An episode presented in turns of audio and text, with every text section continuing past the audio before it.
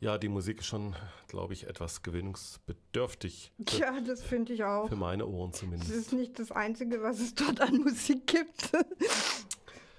ähm, was natürlich, wodurch Finnland auch zuletzt immer wieder bekannt wurde, ist bei den diversen Berichten zur Bildungssituation in Europa, den sogenannten äh, PISA-Studien. Und da hat ja Finnland immer relativ gut abgeschnitten.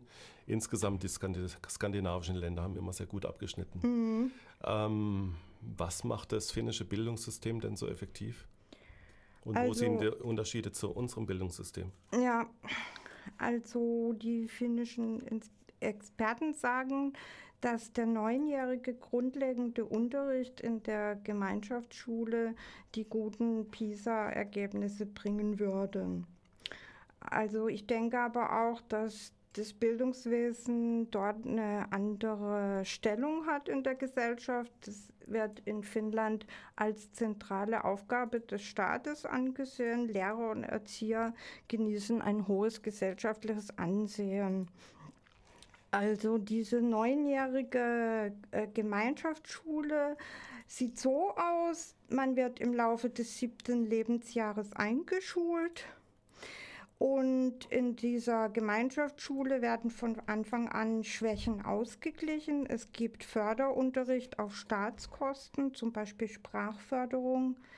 Jeder lernt von jedem in kleinen Klassen. Auf eine Sonderschule wird verzichtet wenn es behinderte Kinder gibt in, dies, in der betreffenden Kommune, wird dies durch mehr Lehrer aufgefangen.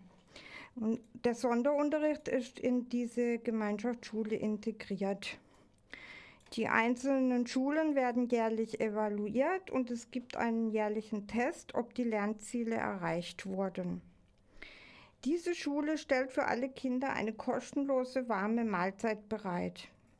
Die Kinder haben außerdem Anspruch auf kostenlosen Transport zur Schule, wo es einige Extrembeispiele gibt. Also in den abgelegenen Gebieten kann es schon mal sein, dass ein Kind äh, 80 Kilometer zur Schule transportiert wird mit dem Taxi, bezahlt der Staat.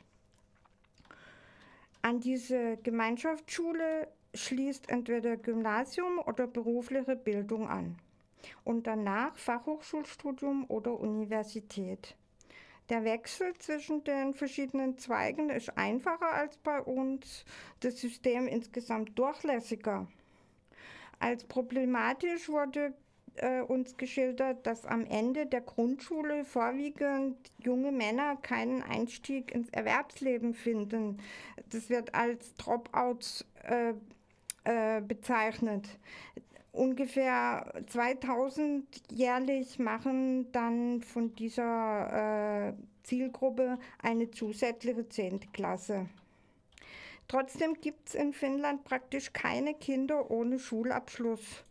Die Quote liegt unter 2 Prozent. Auch Gymnasium und berufliche Bildung sind kostenlos, nur die Schulmaterialien im Gymnasium kosten was. An den Universitäten gibt es keine Studiengebühren. Alle, egal woher sie kommen, ab 18 Jahren erhalten Studiengeld. Uniplätze sind aber quotiert. Zum Beispiel am Lehrerseminar stehen, stehen 100 Plätze 1000 Bewerbern gegenüber. Ein finnisches Kind hat außerdem ein subjektives Recht auf Ganztagsbetreuung. Äh, wir haben eine äh, Kita äh, besichtigt und mit der Leiterin äh, gesprochen und uns das alles dort angeschaut. Sie hat uns erklärt, also der Personalschlüssel liegt bei Kindern unter drei Jahren, bei, bei vier Kindern und einem Erzieher. Und bei Kindern über drei Jahren sind äh, sechs Kinder pro Erzieher.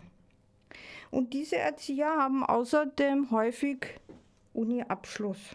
Also sind, haben akademische Ausbildung.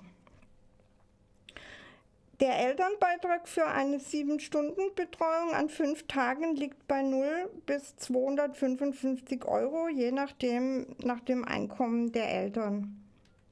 Die Kommune gibt jährlich 15.000 bis 17.000 Euro für einen Kita-Platz aus.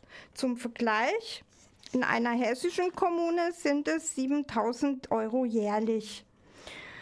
Die Vorschule, die zurzeit noch äh, freiwillig ist, äh, ist mit sechs Jahren und ist auch kostenlos und meistens räumlich in die Kita integriert. Ja, gut zu hören, wo die Unterschiede sind. Vielleicht sollten unsere Politiker den guten Reden über Bildungspolitik und dass man da was tun will, vielleicht auch mal Taten folgen lassen. Tja.